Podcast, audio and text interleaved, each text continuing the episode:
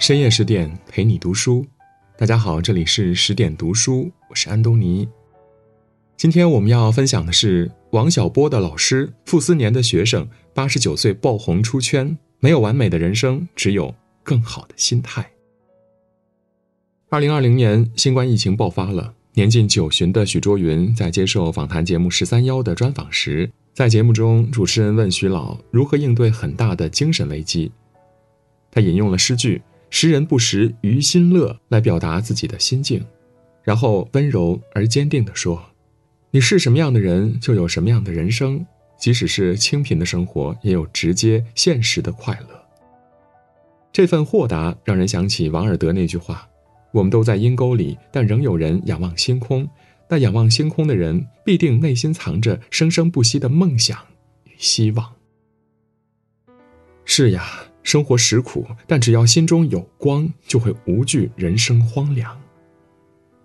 落红点点，若消极看待，只会看到零落成泥碾作尘的满目疮痍；而积极面对，则将感受到化作春泥更护花的美好重生。其实，这世间本就没有完美的人生，只有更好的心态。显然，历经世事的徐老先生深谙此道。一九三零年七月，江苏无锡的许氏望族迎来一对双胞胎男孩，孪生弟弟身体健全，而作为哥哥的许卓云，由于先天肌肉萎缩，导致手脚弯曲、双脚无踝，是一个天生的残废。在许卓云的记忆中，小时候的自己总是独坐在家门口，看同龄孩童们欢快嬉戏，而那份童趣与自己无关。待到可以拄拐行走。许卓云依然在家中自修，不能同小伙伴一起去学堂学习。那一刻，小小年纪的他明白了，这一切皆因自己是一个行动不便的瘸子，是一个彻头彻尾输在起跑线上的孩子。虽然很无奈，但不得不承认，生活就是这样的，从来不会轻易的放过谁。看不清方向的迷茫，找不到依靠的无助，完不成梦想的遗憾。种种心酸，桩桩不易，总在生命旅程中轮番上演。总之，各有各的苦，各有各的劫，你躲不过，也逃不掉。没有谁比谁更容易，只看谁比谁更能扛。想明白这一切，许卓云放下心结，开始将家中书房当学堂，潜心学习。他研读古书，从《诗经》《左传》到《三礼》《四史》，博览群书，让他接触到不同的思想，也为他打开了通往多彩世界的大门。人生匆匆几十载，有人劳碌一生，却只为衣食住行苟且眼前；有人在短暂迷茫之后，用读书赶走平庸，去遇见更好的自己。只能说，书是平凡人的救赎。机会总是留给那些有准备的人。凭借扎实的知识储备，许卓云考入台湾大学，并在读研第二年以全系第一名的成绩拿到了李国钦奖学金赴美留学的资格。遗憾的是，该奖学金要求获得者必须身心健全，而许卓云身体残疾，自然没有入围的资格。听闻这个消息，他震惊了。但为了这个机会，他也努力的去争取过，但是收效甚微。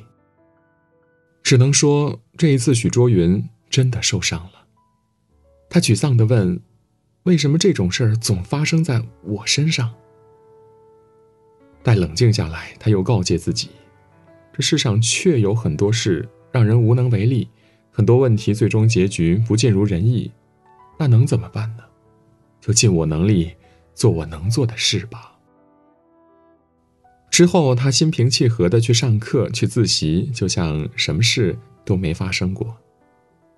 众人钦佩他的泰山崩于前而色不变，而爱才的台大校长更是亲力亲为的替他奔波。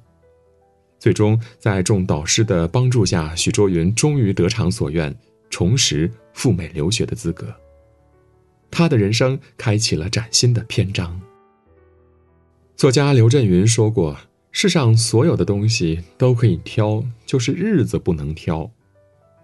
在命运的旅途中，没有哪段人生不曲折，没有谁的生活不烦恼，每个人都得负重前行，谁也没有豁免权。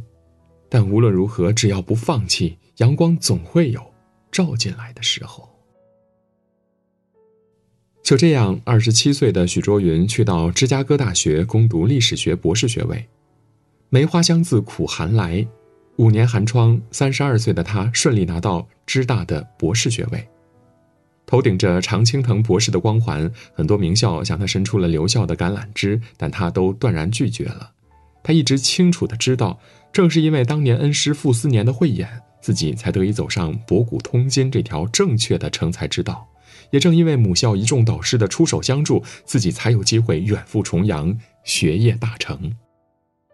如今是时候该回报师恩了，因此许卓云欣然接受台湾大学的邀请，回台任职台大历史系系主任。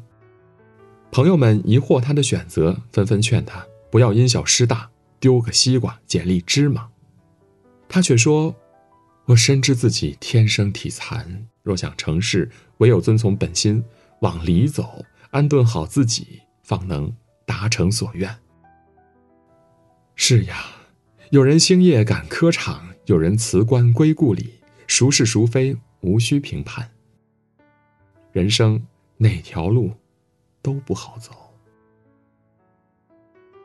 追求理想需要冒险，选择安稳需要放弃内心所爱。但听从内心的声音，尽力而为的走好自己选择的路，便是最好的人生。之后的几十年，许卓云将自己的一腔热血献给了三尺讲台，献给了学术研究。他孜孜不倦地传道授业，无数的青年在他的谆谆教诲下脱颖而出。其中最著名的学生莫过于王小波。一九八四年，三十二岁的王小波注册在许卓云名下读研，并在此期间进行《黄金时代》的创作。眼见因创作进入瓶颈期，苦闷的学生偶尔会流露出放弃的意愿。许卓云缓缓地说：“所谓人生，便是尽一份心力，求一份结果。想清楚自己想要什么，然后义无反顾地为之努力。只要最终所得是心中所愿，那就是成功了。”许卓云的话语令王小波醍醐灌顶。之后，他在文字上猛下功夫，定稿的作品文字精炼，文风戏谑而浪漫。最终，《黄金时代》获得1991年度文学类中篇小说大奖，王小波也因此迎来自己的黄金时代。多年后，王小波的妻子回忆起那段师徒间亦师亦友的时光，感慨万分。徐老是小波最为推崇的老师，因为从徐老那里，我们学到了这世上唯一的成功，便是遵从内心的选择，然后亲力而为去努力。没有完美的选择，全靠权衡和取舍。就像于世存在《时间之书》里所说的：“年轻人，你的职责是平整土地，而非焦虑时光。你做三四月的事，在八九月自有答案。”而成年人的勇敢是，既然选择了远方，就要义无反顾地走下去，直至成功。这世间最质朴的行事规则，便是你只管尽心选择，全力奋斗，其他的交给时间。电影《玻璃樽》中说：“我们每个人生下来的时候，都只有一半为了找到另一半而在世间行走。”对于爱情，许卓云也有类似的认知。这世间必有这样一个女孩，能识人于牝牡离黄之外，能像伯乐识马般发掘我的另一面，而我也能感受到她的存在。要知道，身为台大历史系主任的许卓云，把自己的所有精力都放在学术上，无心顾及花前月下、郎情妾意。而孙曼丽的出现，对他而言就是上天赐予的福分，让自己终于遇到了。不在乎聘母离黄的伴侣。孙曼丽长相姣好，家境殷实，是许卓云的学生。纵然身边有众多的追寻者，可他独爱许卓云那股子不服输的劲儿。他曾欣喜万分地对同伴说：“许老师真的很有才华，也从不因为自己身体不方便就轻易的妥协。都说爱一个人不是因为他完美，只是因为他独特，那种感觉便是说不出他的好，可任谁也代替不了。慢慢的，孙曼丽活泼开朗的性格让许卓云如沐春风，而许卓云严谨认真的治学态度也让孙曼丽颇为倾心。两个人很快陷入了热恋。对于深爱的人，婚礼是否隆重并不重要，重要的是站在身边的那个人必须是那个心爱的他。一九六九年，许卓云为孙曼丽举行了一个简洁的婚礼。婚后，许卓云潜心学术，对生活琐事绝不插手；而孙曼丽则从一个十指不沾阳春水的大小姐，摇身变成料理家务的一把好手，承担起了家事。许卓云体弱，孙曼丽就照料他的生活，为他布置了一个温馨恬静的家。即便后来许卓云的身体状况不可控的恶化，只能右手食指活动，写作只能口述。此时，孙曼丽便是他的工作助理，为他翻译原著、查询资料、替他的著作取名。对此，许卓云万分感慨地说：“他是我一辈子的福气，如果有来世，我还盼重续今生之缘。但是该由我照顾他了。”两人琴瑟和鸣，携手共度了半个多世纪的风风雨雨。是的，行走在人世间。无论你身处怎样的状态，总有一人懂你心酸，疼你入骨；也总有一人能在雨天替你撑伞，给你安慰。某乎上有一个提问是在哪个瞬间你感受到了世界的温柔呢？其中一条高赞回答是这样的：世间众多凉薄，但总会有一个人，他的出现会赶走你生活中所有寒意，给你一个温暖的人生，让你无悔最初的选择。真心感叹，这世界有你就好。